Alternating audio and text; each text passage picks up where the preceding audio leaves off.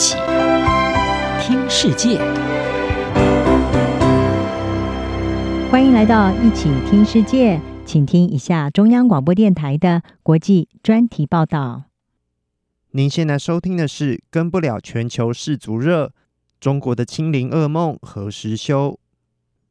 四年一度的世界杯足球赛在卡达登场，来自世界各国的球迷纷纷汇集到这个中东小国。他们没有佩戴口罩，在球场、酒吧与街头上享受球赛活动。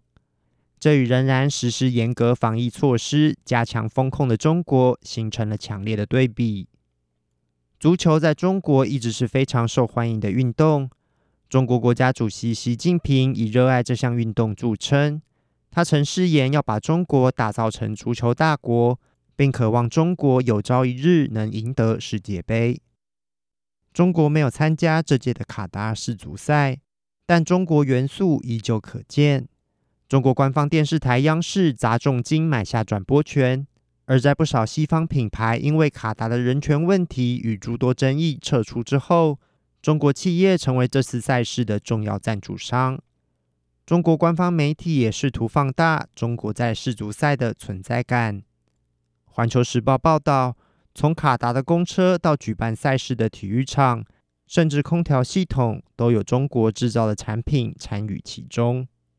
中国官媒也大肆宣扬，在开幕仪式上执掌国际足球总会旗帜的六位护旗手，有三位是中国小球员，并且也大力报道中国赠送给卡达的两只熊猫。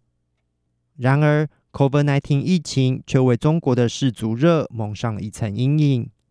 中国是目前世界上唯一还在实施清零政策的主要经济体，不止持续封锁社区，也对数百万人实施强制核酸筛检。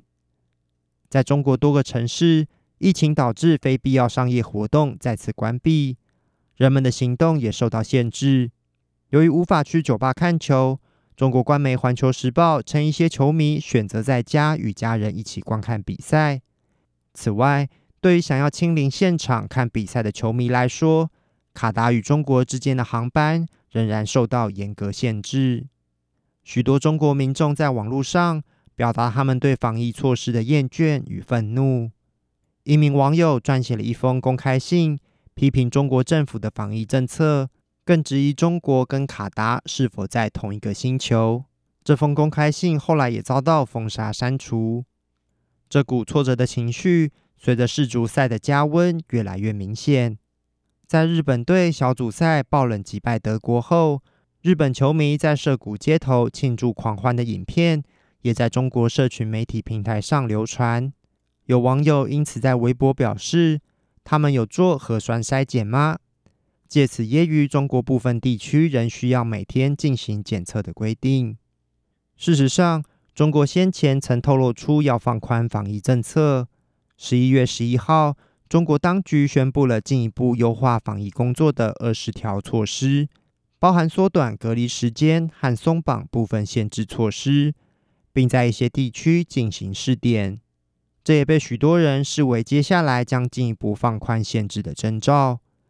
然而，随着十一月下旬中国疫情的快速升温，这些测试也随即喊卡。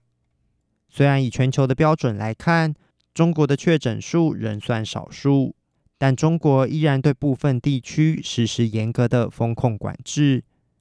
中国南方有将近一千九百万人口的广州市，部分地区实施封锁。